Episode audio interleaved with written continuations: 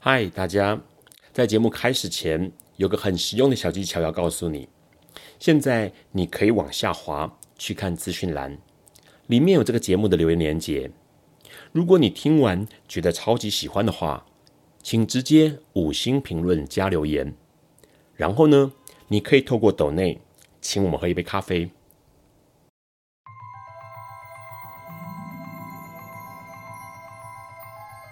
This is flaw.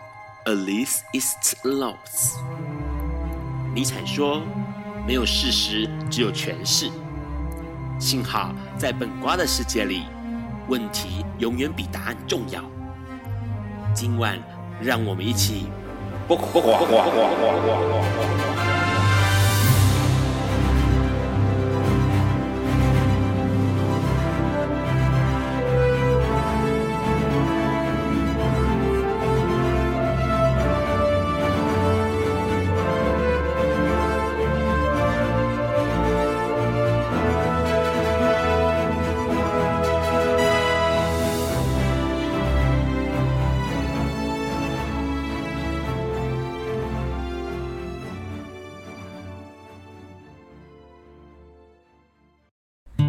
大家晚安。今天是二零二三年八月二十四号，礼拜四晚上九点钟。你所收听到的是《播瓜笨瓜秀》第一百八十三集，我是主持人 Ron。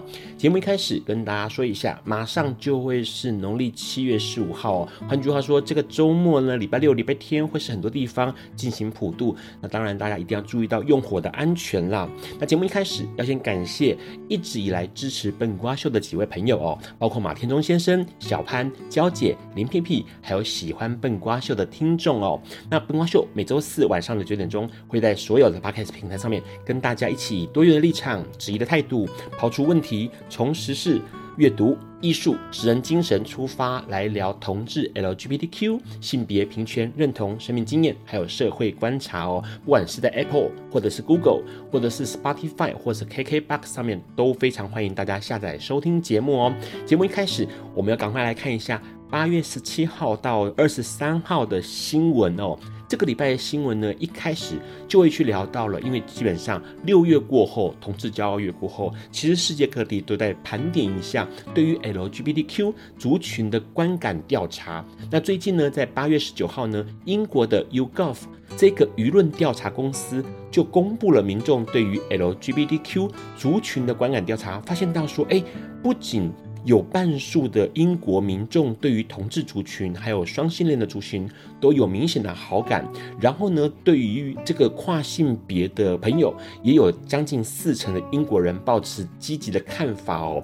这是跟过去一直以来排斥的英国大多数人是相当不一样的哦。这是相当可喜可贺的，因为过去英国算是在 LGBTQ 上面是相对保守的国家。那看来这几年哦，应该说这几十年来。世界上各地的，不管是同性婚姻合法啦，或者是相关的一些呃法令或者保护措施，让英国人也开始对于 LGBTQ 族群是投以好感的哦。那当然，除了这个消息之外呢，还有一个有趣的新闻哦，因为最近是女子世界杯足球比赛的时间呐、那当然大家就就会看到一件事情，就是诶。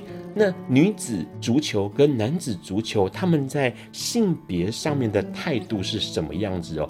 后来发现到相当的不同，因为呢，在男子足球的领域里头，一直就是那种雄赳赳啊，保持传统态度的那种形象哦，所以在性取向上面来说，男子足球一直都是禁忌的话题。那更衣室。甚至有恐同文化哦，那当然就更不可能说有这个男子足球员是出柜的现象哦。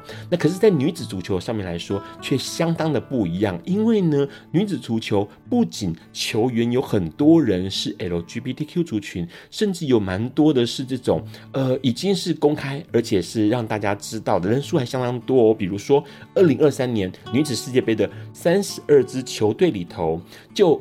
呃，总共有七百三十六位球员呐、那可是公开的 LGBTQ 身份球员就有九十六位哦，这占了整体比例的百分之十三，相当多。还有三个队的主教练公开自己是同性恋身份，这是相当相当可喜可贺的事情。除了欧洲的消息，我们回过头来看看亚洲，亚洲的泰国在五月大选之后呢，总理人选终于出炉了、在八月二十二号，这一位由泰党。推出的总理人选赛塔先生呢，他成为了泰国九年来第一位非军方出身的文人总统。那之所以会提到他的原因，是因为他在过去还是商人身份的时候，就一直从呃社群媒体上面来发表一些评论，而且也在评论当中力倡 LGBTQ 相关的权益，还有呼吁环保。所以未来可以想见到泰国很有可能在 LGBT 上面有很明显的进步跟跃进。这件事情是。值得我们大家期待的。看完泰国，我们回过头来看看台湾。台湾在二零一九年同性婚姻合法之后呢，到了二零二三年年初，我们在扩大了承认跨国同婚哦。那这个跨国同婚呢，也适用在新规定的日本身上。所以在这个月八月十一号的下午，台北市大同区来了一对夫妇哦。这对夫妇呢，台湾人还有日本人，他们在台北。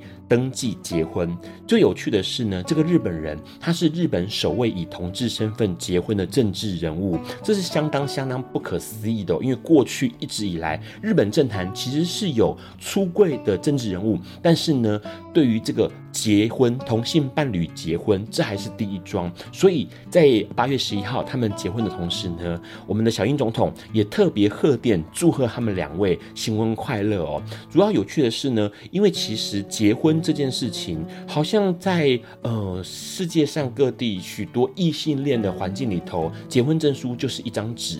但是在日本呢，其实他们对于 LGBTQ 还有很多权益值得继续往前进，因为他们可能连这个结婚证书这一张纸都拿不到，不管是同志、双性恋，还是跨性别，或者是酷儿哦。那他们的结婚当然也会带给日本 LGBT 相当大的一个权益上面的刺激跟想法，希望未来日本有更多更多往前迈进的可能性。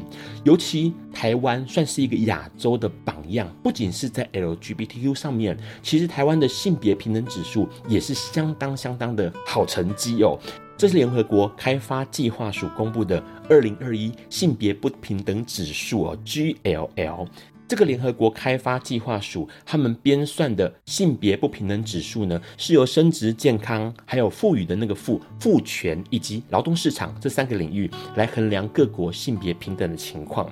然后呢，全球排名起来。丹麦是世界第一，然后挪威是第二名，瑞士是第三名。那台湾呢？我们国家竟然是排在第七名哦，这是亚洲之冠，而且高于新加坡，也高于南韩，还有日本，这相当难能可贵。因为 LGBTQ 相关的权利，台湾在亚洲已经算是第一名了。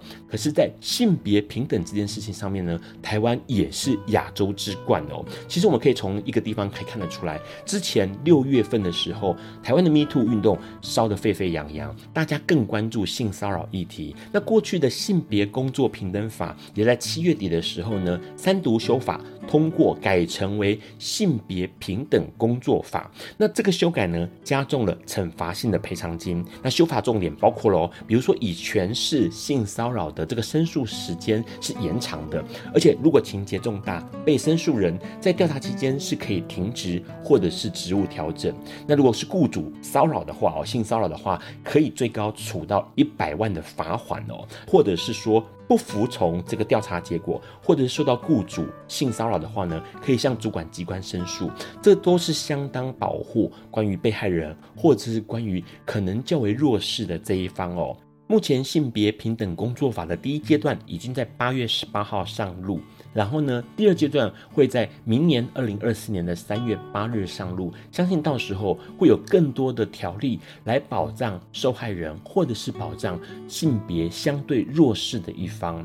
其实说真的，在台湾生活相当的幸福。无论是 LGBTQ 的权利，或者是性别上的权利，都逐渐、逐渐、逐年、逐年的有大幅度的进步跟进展哦。但是有趣的是，LGBTQ 的权利在这个生前好像还不错哦，在台湾还不错，毕竟是亚洲之冠。但是呢，死后呢，在意香火祭拜的东方人来说，LGBTQ 没有子嗣，那死后没有人祭拜，是不是会成为孤魂野鬼？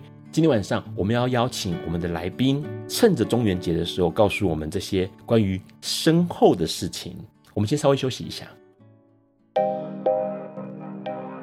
有一天，亚里斯多德在河边洗脚，他看了看身边的学生，将脚抽出水面，再踏入河中，说：“此水已非浅水。”另一位古希腊哲学家赫拉克利特也说：“人不能两次踏入同一条河中，因为无论是这条河或这个人，都已经不同，就如同历史上的今天。”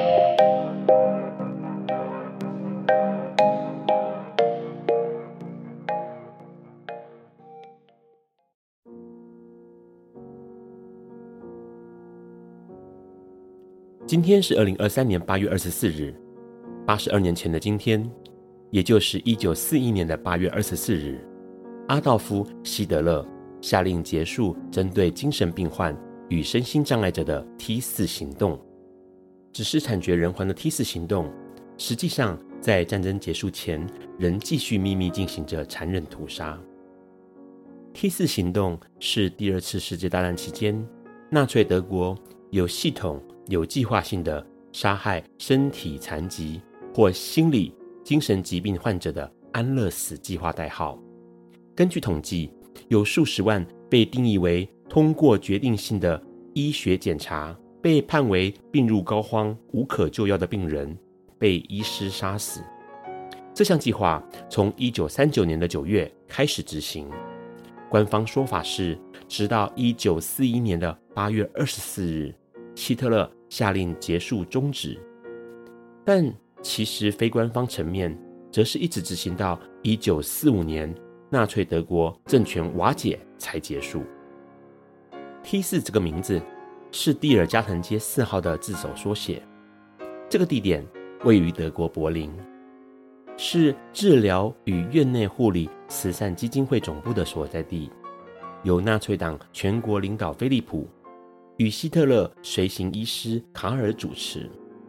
一九三九年的十月，希特勒授权他们两人能在这个地方展开行动，因此行动被命名为 T 四行动。T 四行动被认为是由纳粹所坚信的种族优生政策所发展出来的行动。这个政策最重要的目的就是清洗德国民族内所有不健全元素，包括残疾人士、精神疾病、唐氏综合症等，以及后来根据这个论点所发展出来的犹太人大屠杀。关于种族优生思想，早在二十世纪初，西方国家已借着社会达尔文主义广为传播。当时许多知识分子都有参与优生学运动。尤其在美国，更能从一九二四年种族完整法案中看见这样的趋势：替有遗传疾病者进行绝育手术是广为社会接受的。美国、瑞典、瑞士等国家都曾立法允许这样的行为。光是瑞典，在一九三五年到一九七五年间，短短的四十年，就有六万三千人被绝育。种族优生思想是希特勒意识中非常重要的基本元素之一，因此在纳粹党掌权不久后，一九三三年的七月，便制定了预防遗传疾病人的后代法律，来实行种族优生政策。对有遗传疾病或不健全的人，例如精神分裂症、癫痫症、智力障碍者，实行强制绝育手术。此外，长期酗酒等有异常行为的人也是绝育的对象。六年后的一九三九年七月，希特勒继针对儿童的安乐死措施后，将心理疾病列入了无价值生命的灭绝计划中，并在十月的会议上估算出这一波行动要清洗的病人大约有七万人，希望透过灭绝无法治愈的遗传疾病患者，来减少医院的开销，同时也在理化部门的建议下，使用一氧化碳进行计划。一九三九年到一九四一年，德意志帝国在国内一共建设了六个安乐死灭绝设施。安乐死过程包括收押受害者、进行评估、运送、处决和焚烧，以及伪造死亡证明和收集牙齿上的黄金。整个过程，受害者完全不知情。他们只知道入营是为了接受身体健康检查和治疗，不仅被扒光衣服、测量身高体重，还需要拍照，然后送往伪装成淋浴间的毒气室。当事人死亡后，政府会通知亲人，谎称当事人在治疗过程中死亡。T 四计划的受害者大多是非犹太裔的德国人，然而可怕的是，犹太裔的德国身心障碍人士，则是未经筛选就全数遭到杀害。这六个灭绝设施的其中一所，甚至在火化第一万具尸体时，还特别用花卉装饰尸体，以示庆祝。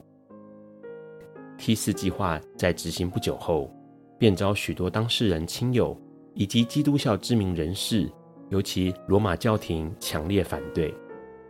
一九四一年八月，希特勒担心国内反弹声音加剧，在八月二十四日下令终止 T 四计划。官方统计清洗人数为七万零两百七十三人，但这只是官方数据。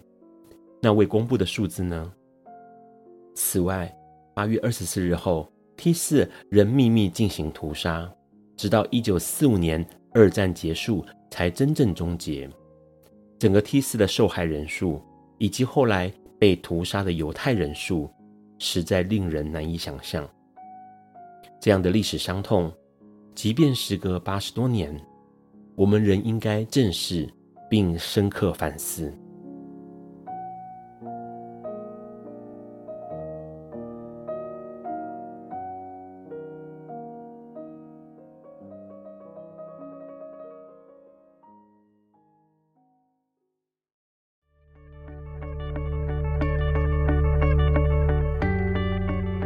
今天是昨天的明天，是明天的昨天。今天可以是去年的今天，前年的今天，甚至是历史上的今天。但今天不会重来。你今天过得如何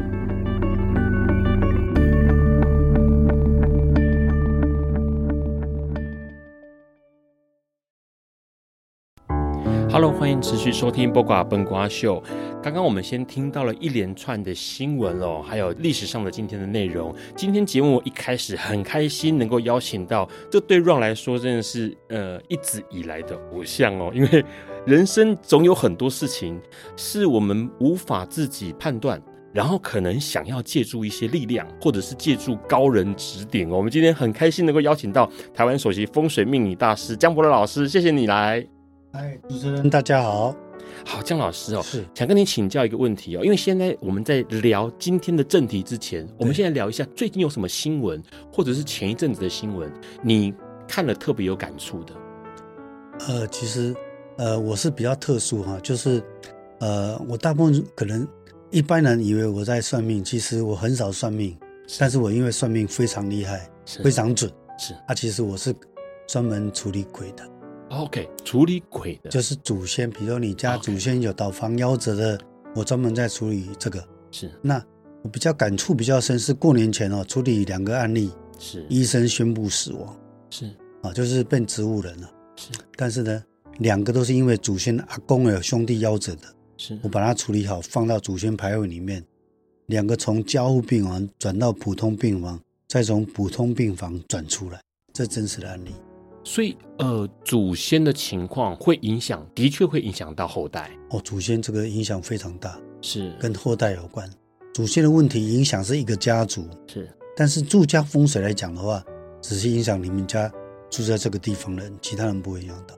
OK。可是如果假设像有个疑问啊，比如说，呃，祖自己并不是亲父母亲亲生的，是领养的。这种情况之下，也要拜养父养母啊。哦，要养父养母这边。对，这个案例哦，就是，呃，我上两个月前我在南投处理一个案例，是，就是他我客人的爸爸，呃，是送给养父养母的，是。啊、哦，他姓黄，是。姓黄，他但他本身姓李，是，就是本身亲生的姓李，啊，他爸爸到二十几岁之后，本来姓黄，忽然间把他改姓李，是，啊，改姓李之后，他当然他的儿子就姓李，对不对？对，那就是没拜。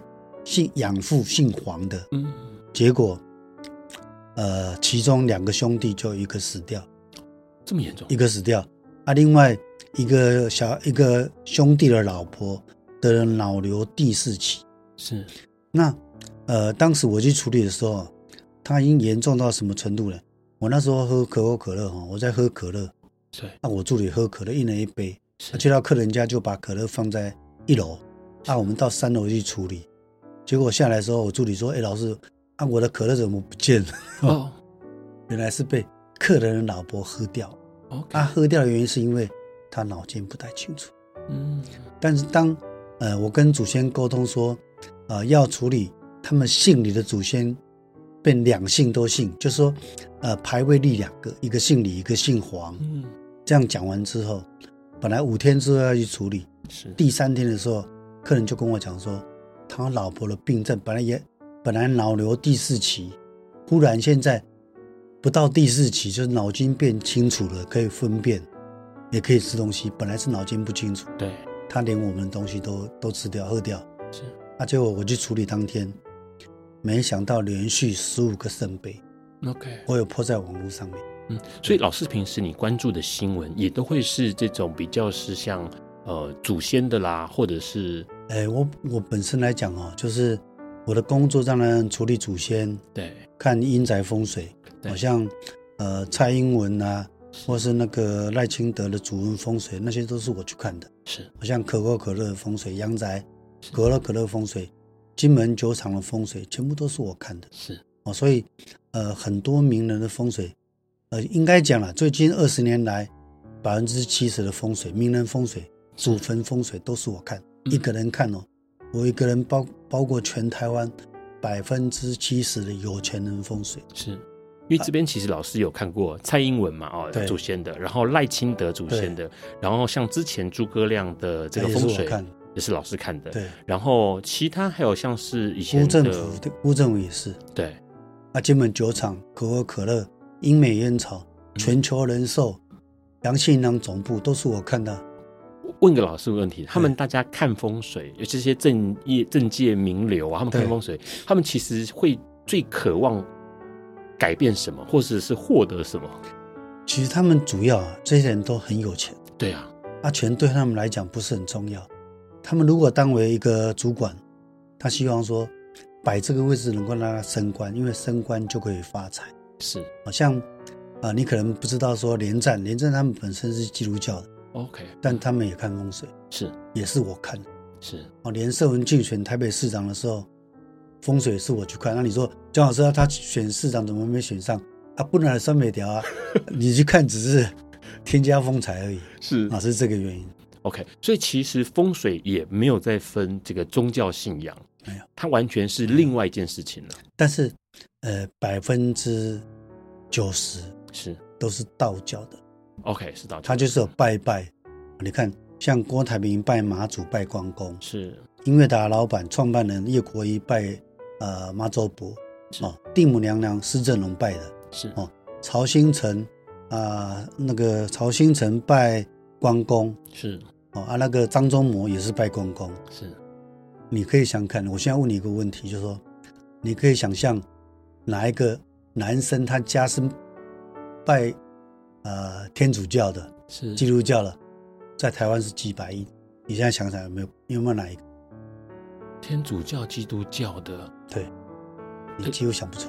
对，啊，就是没有嘛。是，所以你根本没想不来。所以那些有钱人都有宗教信仰。你看郭台铭为什么浪费七天的时间跑到山西去迎关公？是要求郭台铭刚想就嘛几亿，对吧？对，去刚才去一个。对，啊，他为什么宁愿花七亿少赚七亿？去请关公回来，哎，关公保佑他赚七十亿、七百亿，他当然可以。是，就是这个道理。好，今天我其实邀请到江博瑞老师，要跟他来问一下，因为现在刚好是农历七月哦，中元节其实有很多的禁忌，那这些禁忌跟 LGBTQ 哦，同性恋、异性恋、跨性别的朋友有什么样的关系哦？待会我们要请我们的老师来跟我们聊一下，因为对于他来说，他很清楚，呃，长辈、祖先。对于后代的影响，那后代未来，OK，我们这些 LGBTQ 的朋友没有子嗣来拜拜的话，那会不会变成孤魂野鬼哦？我们先休息一下，待会请老师帮我们解答。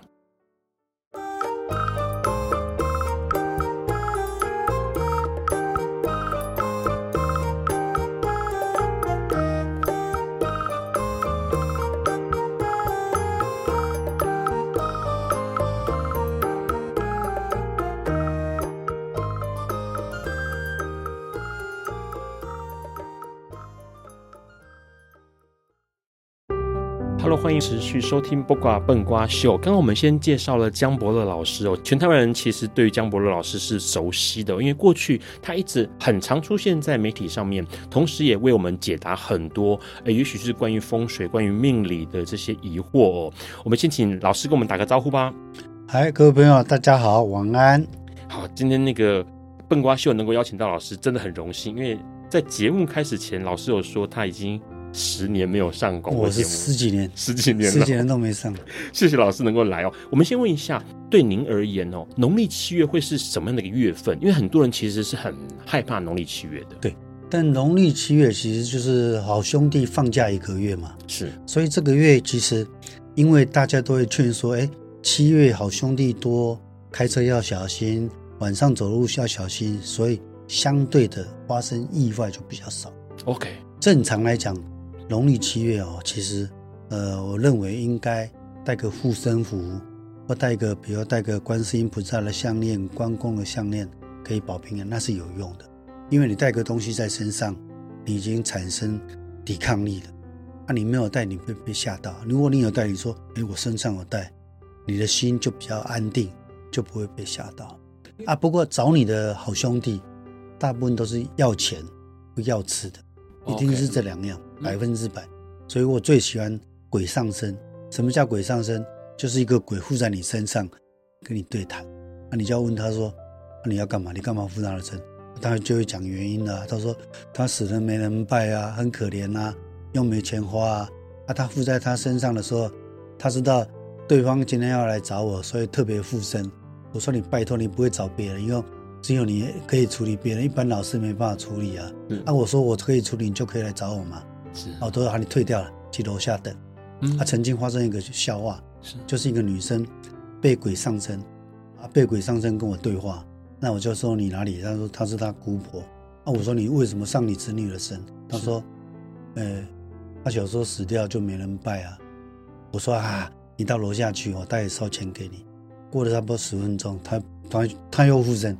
又上来又附身，我说你干嘛附他的身？是我不是跟你讲待会烧给你吗？哟，我在那边等你都没下来哟，你没看到我本人江波老师，我非常忙，还还有那么多客户。他说哦这样哦，那我再到楼下等。是过了五分钟，又被一个鬼上身啊！我说不是叫你在楼下等吗？你怎么又上了身？哟，我不是刚才那一个，我是另外一个。我说啊，另外一个。啊，你又是谁？他说我是他们家附近游荡的女鬼魂。是啊，他他今天来找你，所以我顺便附他的身，啊，才可以有些东西可以拿，看有没有机会。对，嗯，那我说好了好了，走开，你退掉，你去楼下等。是，就这样一天解决两个鬼魂。可是这个是在农历七月的时候发生的，还是农历七月？农历七月的时候发生。因为农历七月对一般老师来讲是小月。但对我来讲是大月，因为为什么？我农历七月处理祖先的鬼魂最多，对，也最好处理。嗯，像我以前还没结婚呢，大概二十几年前，是我都是半夜十二点处理到清晨五六点回家了。哇，啊，现在结婚了当然不行。是我后来我就跟神明讲说，呃，下午两点以后处理，到晚上八点九点都可以。啊，半夜不处理，以前都是半夜处理的。老师问一下，你之前是为什么会有这个能力，还是这个技术可以处理这些事情？呃、我以前也没有这个能力，是啊，因为我有拜神明，我拜了二十几尊神明，就是我本来在庙里面有供奉二十几尊的神明，搬到我的办公室来，那我就请神明帮忙。那其中有一个主神叫做玄天上帝啊，他就是会暗中保护我啊。因为我刚开始，因为我本来刚开始是看阳宅风水嘛，啊，看一看，比如说二十年前去看阳宅风水，他回家就人不舒服，我就想，哎，怎么会这样？他说你被鬼修理，而且那天冲到你，我都不知道，吓一跳。哦，那我想说，哎，那一天我看过，明明没有冲到我啊。他说你敢不看你的时辰？下晡三点，你想好诶，冲到下晡三点五点，啊，你唔知三点五点，就是每五天有两个时辰冲到你，你刚好那一天很衰，就是冲到你的时辰，你去处理。我处理完之后，晚上回家头痛的要死，头疼过温猪脚跪了掉，不好，就抱着马桶拉肚子吐，从晚上到天亮，这样子。啊，后来每次出去都要请神明帮忙。以前哦，以前。早期是抱着神明出去，啊，现在是抱那个三清道祖的令旗出去就好了，是不一样。那都是处理阳宅时候发生的，呃，阴宅，呃，阴宅的时候发生。阴宅啊，有的阳宅是，呃，去看阳宅，因为家里有祖先，一定看阳宅的嘛。去看阳宅，顺便调祖先出来问，调鬼魂出来。全台湾目前大概只有我可以看阴宅风水，或是看阳宅。叫人家的祖先死掉的祖先出来问，只有全台湾只有我可以做到。嗯，那问一下老师，因为像七月份刚刚说，呃，你很忙碌，因为很多事情要处理。对。那像我们一般人的话，在中元节有什么样的习俗或者禁忌，我们应该要呃放在心上，然后尽量避免的？中元节啊，呃，中元普渡大家已经听过，对不对？所以中元普渡那一天，呃，那一天应该是这个月的八月三十号。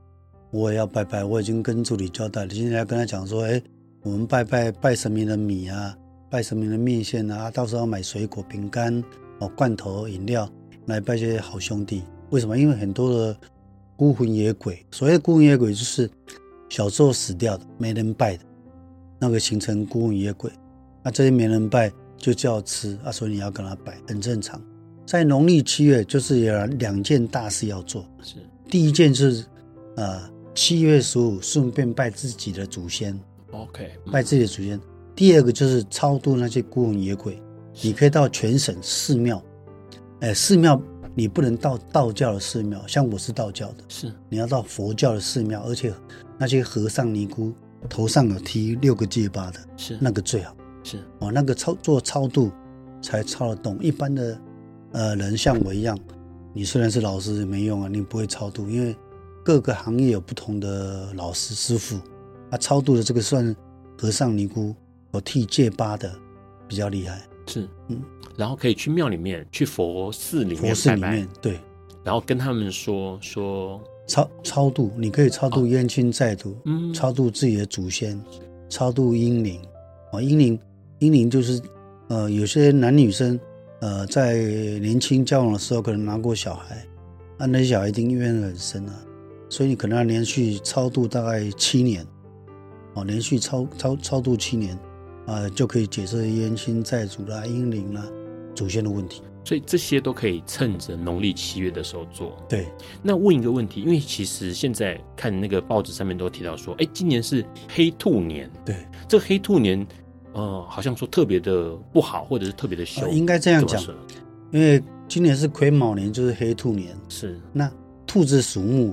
癸属水，水来生木，所以今年会比较凶。那今年会比较凶，就是包括感情，所以今年有特别很多的桃花，包括演艺圈的名人哦，政治圈的名人，甚至有头有脸的人，可能瞬间离婚、偷吃、外遇，什么都来了，就是这个原因。嗯，有没有什么可以避免的？在这个黑兔年的时候，呃，要避免，其实呃，算是呃，没有那么简单了。第一个属兔跟属鸡的，一定是今年最衰的嘛。兔跟鸡，兔跟鸡，一个犯本命太岁，一个太岁冲。是啊，像一般来犯太岁的时候，为什么有一句话叫“太岁当头坐，无灾恐有祸”？嗯，你太岁呢，不挑起，不怕别人，不出大吉，你就剩嘎仔。是，像我二十四年前犯太岁的时候，是有多衰？我一年被七次摩托车撞到，哇！啊，被一次轿车追撞，哇，八次。是哦，刚刚几年呀？对，发发行桥发生八败，安太岁没用啊，老师没觉得有啊，大事化小，小事化无啊。OK OK，你不你没有很严重的车祸，没有死亡，没有生病，没有撞到你就偷笑。也是啊，所以有时候客人来问我说：“哎，老师，我今年为什么很衰？”我说：“你什么时候生的？”他他说我属猴，刚好去年犯太岁。你说你当然很衰啊，但今年他就好了。啊，像今年也有很多客人属兔跟属鸡的，他来问我说：“老师，我今年这么怎么这么衰？”我说你当然衰了嘛，今年犯太岁，你你不衰，你都没有车祸，没有出大出大事情，都偷笑了啊！所以犯太岁要注意一下，安太岁必定的，但是可以大事化小，小事化无。嗯，那像我们今年，比如说今年黑兔年嘛，对，然后到现在中元节，其实中元节有相当多的活动，对，比如说放水灯啊、抢孤啊这些的，这些有没有什么样的禁忌是跟性别有关系？比如说女生不要去的，有没有这种差异？呃放水灯哦，就是叫那些呃孤魂野鬼引那些孤魂孤魂野鬼过来，所以不管是男生还是女生放水灯都是可以的。OK，都是可以，但是要抢孤就是男生嘛，因为打赤膊、穿短裤、爬那个梯子啊，梯子够挖挖牛有的可能背回去啊，啊，所以他有时候要叠罗汉啊，这个其实就是要告诉呃这些孤魂野鬼说。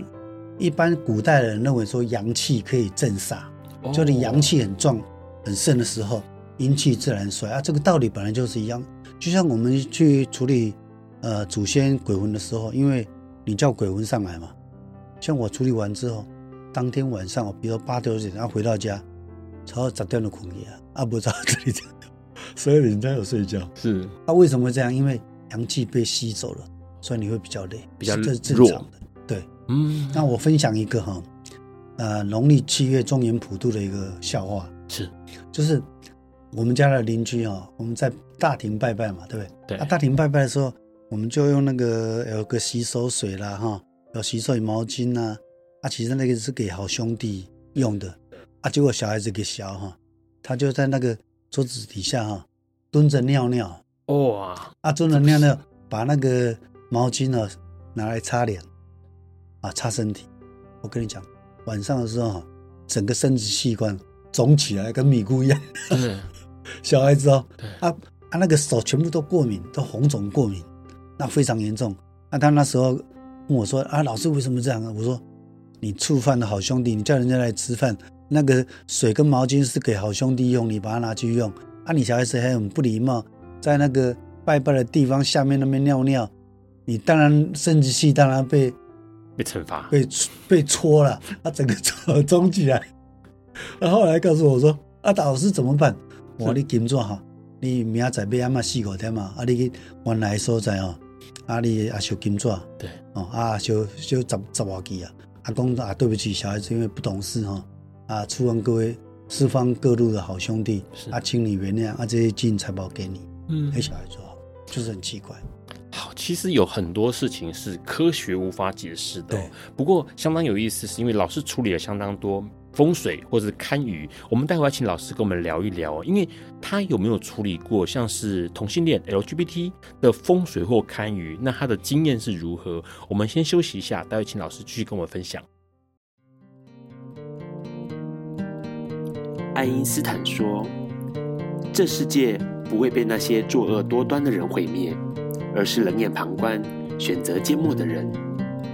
苏格拉底说：“世界上最快乐的事，莫过于为理想而奋斗。”今晚，谁来跟我们说悄悄话？明人人悄悄话。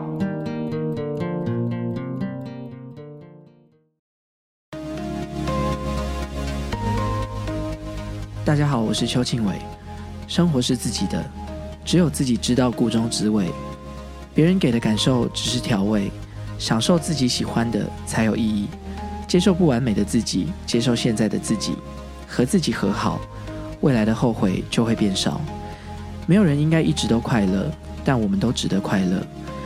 我们都有悲伤的资格，脆弱不一定是一种耻辱。用自己所有的能力去享受当下的感觉，才是认真的活过。享受自己的生活，享受当下每一个时刻，享受自己现在的样子。你不是孤单的。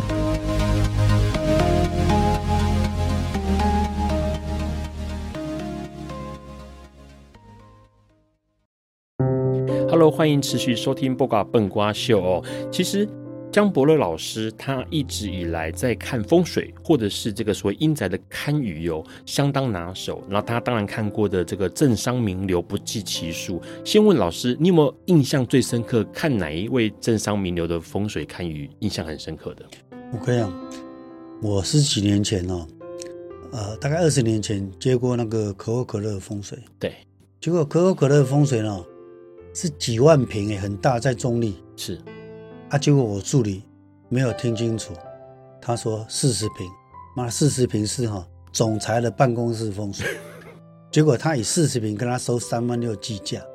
OK，啊，这个我后来不敢说，你说看可口可乐还收三万六，真的会笑死人。对，哦，啊，结果我去看了之后，他说你公司帮我绕一圈看一看。是，那我说啊，你们只给三万六，不是看？办公室，办公室看老板的办公室，他说没有啊，整个都看了，所以那是真的一个笑话。那本来可以收三十六万，他竟然给我收三万六，啊，所以那个老板的办公室大概四十平，对，所以收这个价格。那、啊、后来他办公室有什么调整吗？呃，本来哈，他刚来台湾的时候，另外一个呃总裁当然是另外一个外国人，他搬走之后，他原来风水是好的，OK，只是他来的时候刚好把那个椅子，他的办公桌。摆颠倒。哦，所以来的时候，呃，前半年撩戏呀，是。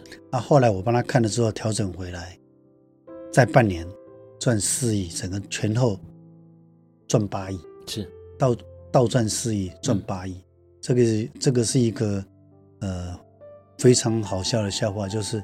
可口可乐竟然收三万六，不是三十，好划，他们觉得好划算哦。对啊，三万六，然后逛整个厂区。对，那老师有没有处理过，或者是看过呃同性恋，或者是跨性别啊，或者是双性恋的堪舆或风水？这个当然都有了。像我自己的助理以前有五个嘛，是就有三个同性恋的，是哇，两个女的，一个男的，是一个叫王百万，一个叫陈思佳，一个叫王佑琪，是。啊，他们离职之后还是跟我非常好，为什么？对，呃，有时候同性恋的女生哈，他们心思都比较细腻.男生其实也比较细腻，是，就比一般人细腻。啊，那为什么我会跟同性人在一起？啊，我也不知道。呃，我手下的人几乎都没有结婚的。OK，就是五个里面有三个同性恋，啊，两个没结婚的。哦，啊，所以这种有时候是职业的关系吧，哈，所以。也也不是说我故意找同性恋，就是他们来应征，那就是同性恋。他们怎么场合告诉老师说，哎，其实或者是你看出来，还是他们有什么样的情况让你知道说？哎，他们一比较相处几个月之后，他就会知道他是同性恋的。OK，干嘛这样子？他就他也不会来，因为我们没有歧视，就吃饭啊，去玩啊，就大家都都在一起啊，所以没有差。是我们一直很好奇一个问题哦，因为。呃，传统的观念里面，拜拜很重要，或者是说，呃，后代有拜祖先或者拜长辈先人很重要，没有香火就会变成孤魂野鬼。对，那多数的这个同性恋或是 LGBTQ 这个族群的朋友，其实是没有子嗣的。那个没关系啊，这种情况会不会变成那个？这个其实很多，像我自己的女儿，她同学啊，是，呃，同学就有两位的妈妈，嗯，都是同性恋的。OK，啊是啊，而且那个呃同学他他的精子是国外取来的，嗯、所以小孩都是混血，长得很很漂亮啊，是，他长得很高啊，啊啊他妈妈呃不教不同的啊，他妈妈是女的，对，就教不同女的爸爸女朋友啊啊当爸爸，啊爸爸呃分手之后又交另外一个，嗯，对不对？他都嘛没有任何差别。其实我认为说，呃，现代科学来讲，就是说。你可能同性恋没有子嗣，但是你可以收养。对，哦啊，有时候有的收养，但是我遇到遇到比较多的是，呃，大部分的女生，她都收养，她都是做呃试管婴儿比较多。是，啊，所以就没有子嗣的问题。啊，如果你是两个可能都男的，就简单的呀，例如收养一个小孩来，对不对啊？一样就有子嗣了，就没有这种差别，不会说你是同性恋，需要的无人拜，不是代志。你若同性恋死了，你嘛是爱拜啊，就是讲你可能袂使入恁公妈龛，但你可以入到寺庙里面去啊。对对，所以还是可以啊。嗯，对啊，搞不好，呃，通常啦，是，如果你的父母同意你同性恋，是，后面你也死去了，你就要入恁兜的公妈龛，你另外一半就可以入祖先牌位啊。哦，啊，除非不能入，你就入到寺庙啊，请你的小孩收养女儿、收养儿子来拜就好了，没有差。嗯，老师不知道知不知道，因为像我这边在查哦，查一个资料的时候就发现，因为很多同性恋是会担心未来，哎，如果单身或者是没有小孩，然后没有人祭拜，所以在日本大阪就有一个呃六十八岁，今年六十八岁的住持，他基本上是他是。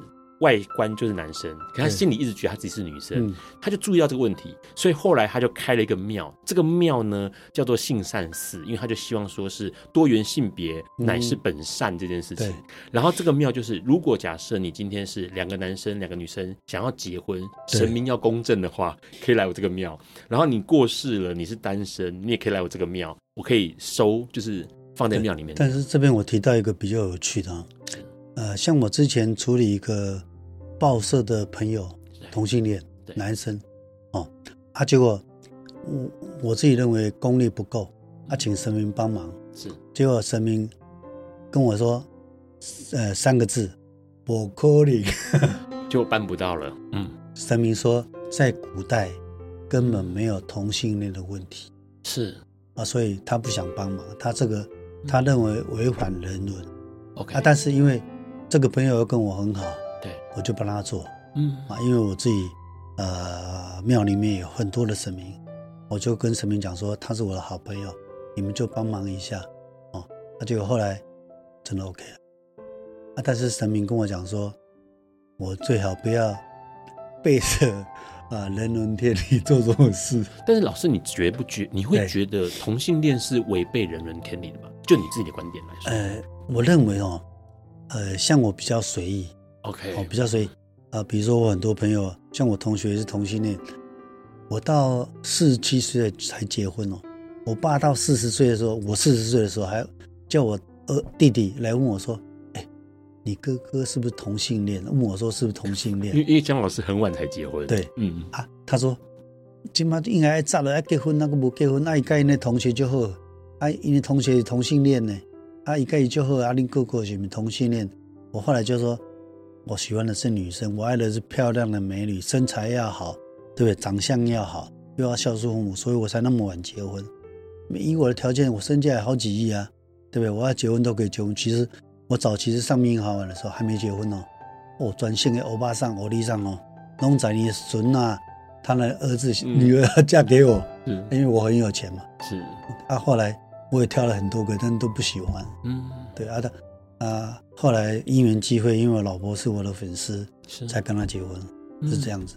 嗯，所以其实对于江老师来说，其实同性恋或者是不是同性恋，根本就不是太大的问题。因为说实在话，心地善良最重要。对啊，都有很多方法可以解决啊。你同性恋，你可能没办法生小孩，你的领养的话，对对吧？阿力不力做试管婴儿的话，对，那我差没有差嘛。嗯，待会我们要跟老师来问一些问题哦，因为从他。呃，老师看风水堪舆已经有三十多年的时间了哦。那这个过程当中，老师不晓得有没有看到一些男女不平等的地方，或者是民间信仰有没有随着时代有一些性别上的平等或变化？我们待会请老师跟我们多聊一点。我们先稍微休息一下。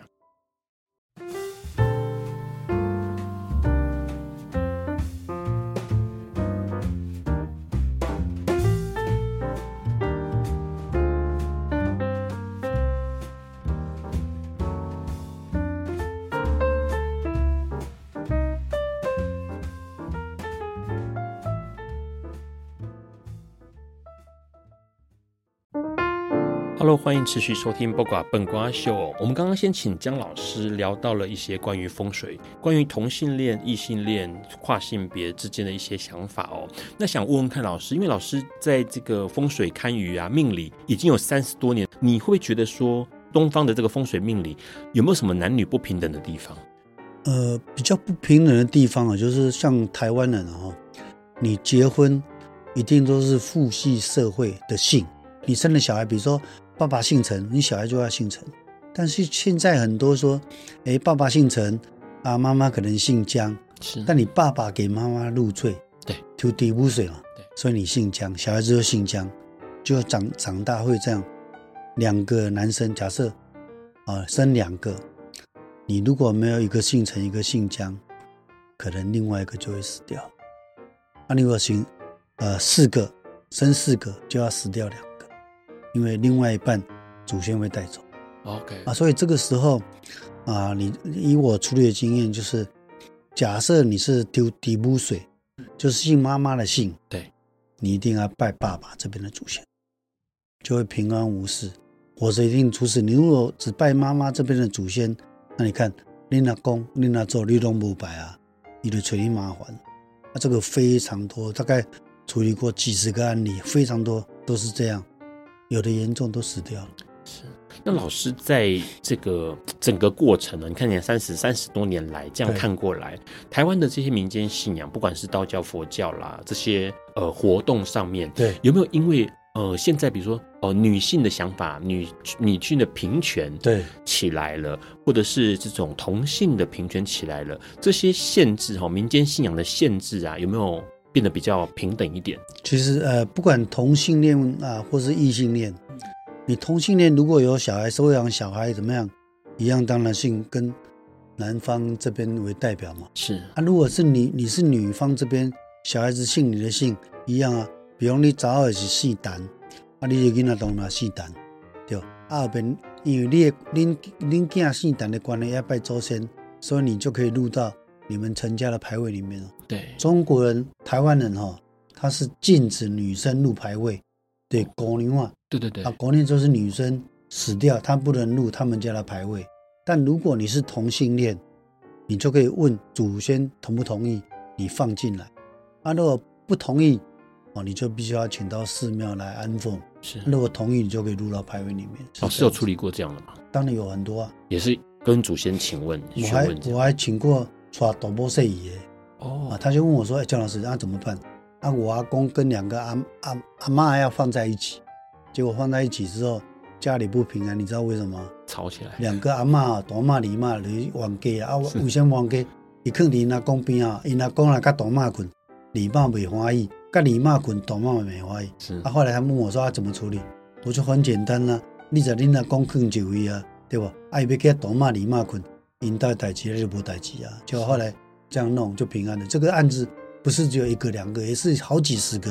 OK，呃，古代人很喜欢抓斗破碎对啊，所以呃，我的经验是，只要不把骨灰放在一起就没事，嗯、就把它分开的意思嘛，就是你也不要偏心说阿公跟阿嬷、斗嬷放在一起，阿你妈公看嘛，你为什么跟大嬷放在一起，哦，我就不行，那会很恼，干脆把两个女生都放到别的地方。对，阿公看要跟董妈捆还是跟李妈捆。他家的事，这样就不会有事情，是这样就可以平安。总之就是让呃长辈的事长辈自己决决定，对，对 小孩子不要插手。骨灰不要把它放在一起。我以前呢，早期很多呃啊一个一个一个骨灰位了哈，夫妻同位。对对啊，问题是假设哈，假设你属老虎的，你可能做东；那你你太太可能是属呃老鼠的，可能要做西的。嗯啊，工作颠倒嘛，所以本来要几两杯酒，对哦，你不能把一个两个人放同一个位置，方向可能有一个，其中一个是不对的，是这样是不好的，一定要分开，嗯，会比较好。OK，刚刚老师其实提到一件事情哦，长辈的祖先的呃处理没有处理好，会影响到后代。嗯，那像呃。假设我们像我们同性恋的哦，LGBT 的同性恋的，他的这个往生室或者是他的这个坟墓啊，没有处理好的话，可能他没有后代的话，就应该不会有任何人受到影响吧？不要，他家人会受到干扰啊。OK，你等来嘴上的记忆别死啊，所以还是要照照照料一下。这样讲啊，我曾经处理过很多的基督教的。OK，基督教是没有在拜拜不信的嘛？对，是。结果，呃，客人的爸爸。生前是牧师，他死后葬在金山是土葬的，骨灰土葬，骨灰不能入土。哦，骨灰不能入土，骨灰不能入土，结果怕它入土之后，整个都潮湿掉。对，啊，所以潮湿掉就会后代就会出问题。啊，比较有名的是，我几年前出三立的外景，处理那个美丽华饭店那个弟弟枪杀两个哥哥，后来自杀。嗯，那个就是他爸爸。放在那个金宝山土葬，骨灰土葬是才出问题，所以骨灰基本上应该是入那个塔才对，不应该土葬。我现在应该这样讲，现在政府不是推行花葬？对，树葬、海葬。对，这这个其实在中国人，尤其道教，东西西跟西孙，左跟左孙，为什么？啊，你撒在海里面就变最亏了。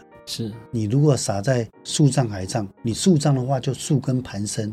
是哦，啊，你花葬也是树根盘生。是啊，你看以前很多祖先会托梦啊，我树根盘生，原来旁边长了一棵树。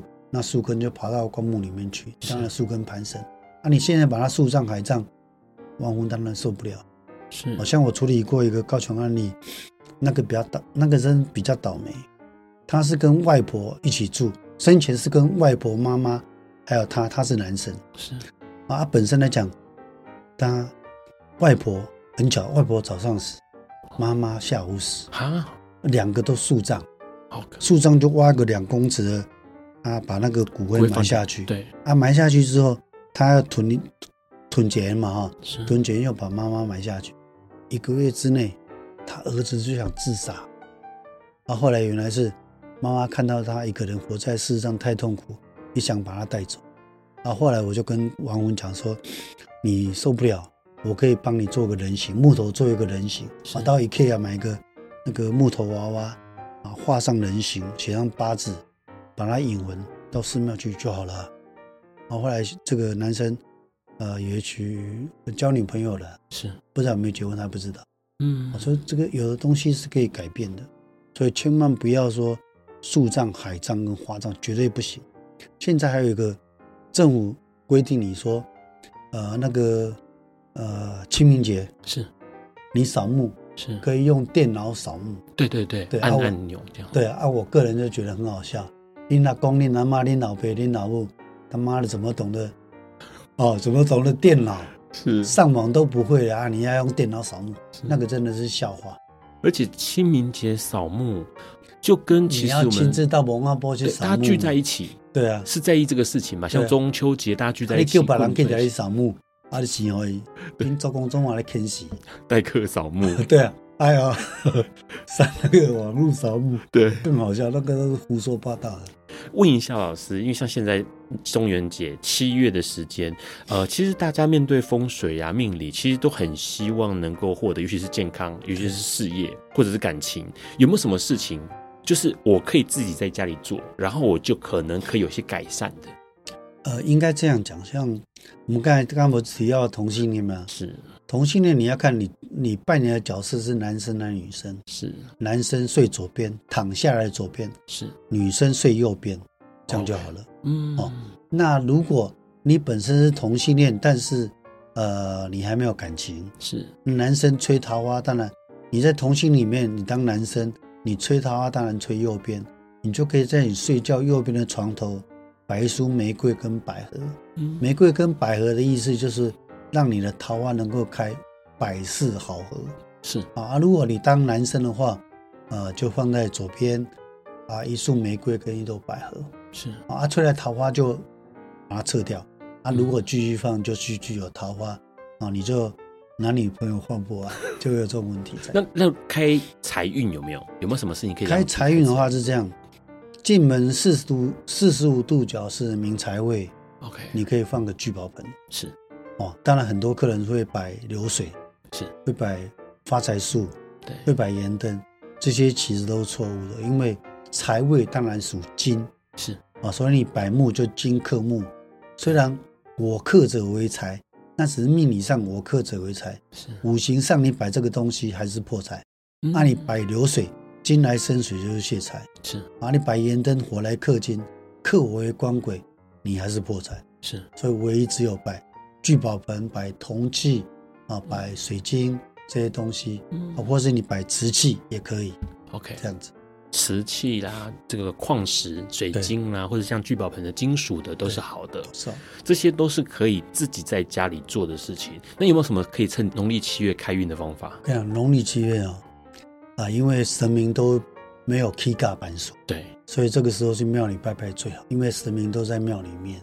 哦，神明一般都买 KGA 板书，只用没有这些好兄弟放一个月的好假，对，所以他们不办事。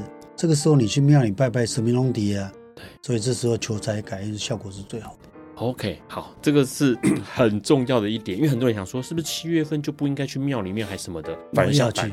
因为七月神明的 不一样，刚好都可以听得到大家的愿望哦。对，其实这次邀请到江老师，也是要聊一件事情，因为江老师是风水命理的大师。那人在世上心存善念，就不怕邪祟嘛。嗯、那我们的一生其实是跟命跟运组合在一起的。那像老师，他帮忙大家看你的命的样子。然后呢，告诉大家怎么样做可以让运有些改变，行得正，坐得直，其实行为就可以改变想法，然后同时也可以改变运势。最后想问一下大家，大家在农历七月有什么样的想法？那有没有在农历七月遇过什么不可思议的事情？那你相信风水命理吗？都欢迎留言跟大家分享。然后如果可以的话，姜老师也会在留言上面跟大家回应哦。今天非常开心能够邀请到台湾首席风水命理大师姜伯乐老师来笨瓜秀，谢谢你。好，谢谢各位观众朋友。然后下礼拜四呢，八月三十一号会是呃魏武营的戏剧顾问要来跟我们聊一聊哦，约炮约到差一点被杀害的完整经过，这是一个什么样的戏哦？今天节目就到这边告个段落了，我们下个礼拜四再见，拜拜。